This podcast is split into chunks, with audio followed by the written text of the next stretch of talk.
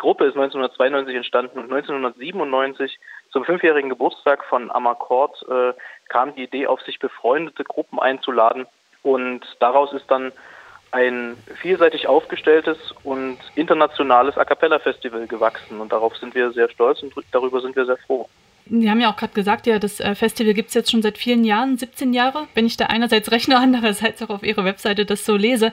Wenn Sie jetzt so zurückblicken, wie hatten sich da vielleicht auch die Wahrnehmung von Vokalmusik in den letzten Jahren verändert, wenn es darum geht, was für Ensembles es da auch äh, gibt, die Sie einladen können und äh, wie das auch Ihr Festival so wahrgenommen wird? Also grundsätzlich ist es erstmal sehr schön, dass äh, Vokalmusik nach wie vor keine großartigen Nachwuchssorgen hat sondern dass sich immer wieder neue Menschen finden, die gerne zusammen musizieren und miteinander singen. Und das freut uns natürlich im Hinblick auf das A Cappella Festival, weil das natürlich für uns auch immer potenzielle Gruppen sind, die wir neu einladen können und die auch zum Kreis gehören, die dort auch zuhören. Und das äh, spielt sich schon, spiegelt sich schon wieder auch in unserem Publikum, dass dort viele Leute auch aus Interesse dann hinkommen. Also die Wahrnehmung an sich verändert sich insofern schon, dass die Leute offen sind und auch offener werden, was Vokalmusik angeht. Das Festival wird ja vom 20. bis zum 29. Mai stattfinden. Das heißt, ein relativ langer Zeitraum. Wie kam es denn zur Auswahl der Ensembles? Also welche Kriterien lagen dem zugrunde, um diese lange Zeit zu füllen, die das Festival hat? Na, es ist unterschiedlich. Also der, der Grundstock äh, liegt natürlich an den Gruppen, die wir kennen, die wir kennengelernt haben in unserer Gruppenzeit. Und das wird dann angereichert mit Ideen von außen, mit anderen Ensembles, die man vielleicht irgendwo mal gehört hat und wo man sich denkt, hey, die würden zu uns ins Festival passen und die laden wir dann gerne ein. Spielen da auch Ihre Erfahrungen als Musiker eine Rolle oder ist das äh, davon getrennt? Ja, schon. Also die Gruppen müssen natürlich ein gewisses musikalisches Niveau haben und insofern spielt das schon eine Rolle. Also wir wollen natürlich eine gewisse Qualität anbieten und da ist dann die Gruppenqualität schon vorausgesetzt.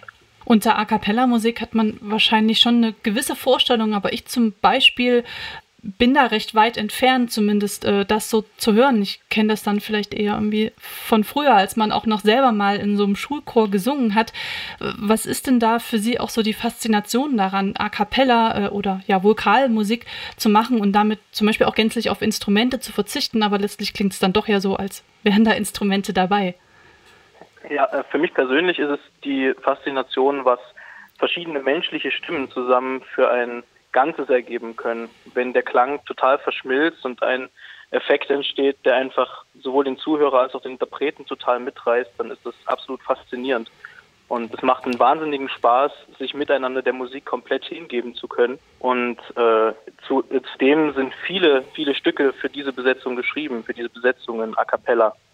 Und ähm, wenn man dann auch, also nicht nur singt, sondern auch eben versucht, so den Rhythmus dabei zu gestalten, dann klingt das ja schon fast wie Rap beziehungsweise dem Mund machen. Ja, wie Beatboxen. Machen Sie das auch mit Ihrer Amakord-Gruppe ähm, oder wo steckt denn da vielleicht auch so eine Technik dahinter, die man dafür erst lernen muss? Oder wie zeichnen sich denn da so eine Vokal-Ensemble-Musik aus?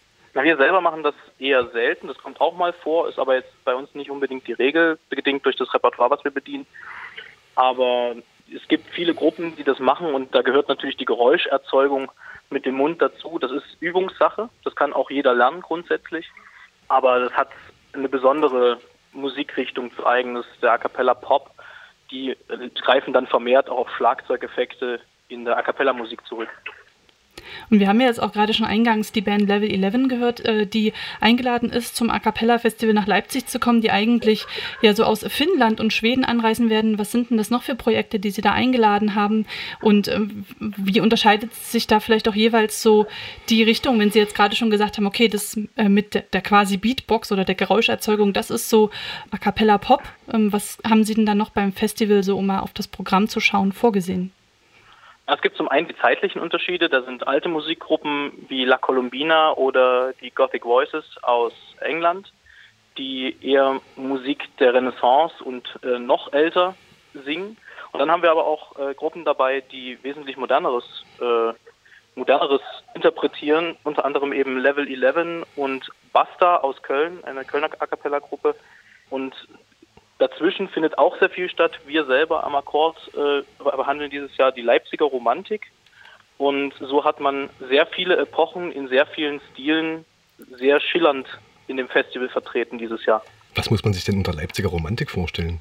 Wir konzentrieren uns vor allem auf den äh, Leipziger Tonsatzlehrer Karl Reinecke, zu dem seinerzeit sehr, sehr viele aus ganz Europa gepilgert sind, unter anderem äh, der Isländer Sveinbjörn Sveinbjörnsson oder auch ein Lette. Und also es kommen verschiedene Dinge. Grieg wird erklingen, Janacek wird erklingen und die alle äh, haben ihr geistiges Zentrum zu einer Zeit in Leipzig gehabt, vor allem bei Karl Reinecke. Na, 19. Jahrhundert. Ich wollte noch mal einen Schritt zurückgehen. Ähm, gibt es eigentlich so internationale Unterschiede beim, in der Herangehensweise oder kontinentale Unterschiede, wenn Sie hier ein internationales Festival haben? Was, was sind so die Pole äh, in der, in der Herangehensweise von, von aktueller, moderner A Cappella-Musik? Gibt es da, kann man das ja, da sagen?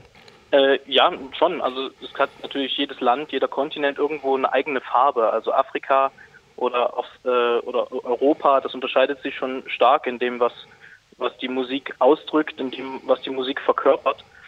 Und genauso ist es aber auch in Europa selbst. Also ob das jetzt der Unterschied von Schweden zu Deutschland ist, das ist schon auffällig. Da hört man regional verschiedene Dinge. Zum Beispiel? Das, also was, was, man, jetzt zum Beispiel ein typisches ja. schwedisches A Cappella-Ensemble von einem typischen Deutschen? Na, die, die Schweden haben doch einen, einen sehr äh, eher kalten Sound, was aber nicht bedeutet, dass die Musik weniger, weniger gefühlvoll ist. Im Gegenteil, es ist einfach ein ganz eigener Klang, den die erzeugen. Und der ist auch nicht mit dem Deutschen zu vergleichen. Liegt wahrscheinlich auch und Also das Beste wäre ins Konzert kommen und sich das selber anzuhören, ja. weil das zu beschreiben ist ganz schwierig. Apropos Konzert kommen. Genau, wenn man sich ähm, die Preise so für das Festival anschaut, dann muss man feststellen, dass die Konzerte ja nicht ganz billig sind.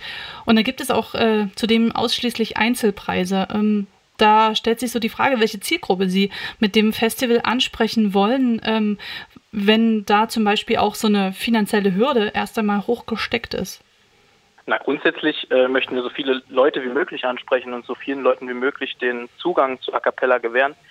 Äh, dass natürlich so ein Festival sich auch tragen muss in irgendeiner Form finanziell, das ist auch klar. Deswegen sind die Eintrittspreise verschieden hoch und für verschiedene Events, also Level 11 zum Beispiel, ist auch ein sehr kostenaufwendiges Projekt.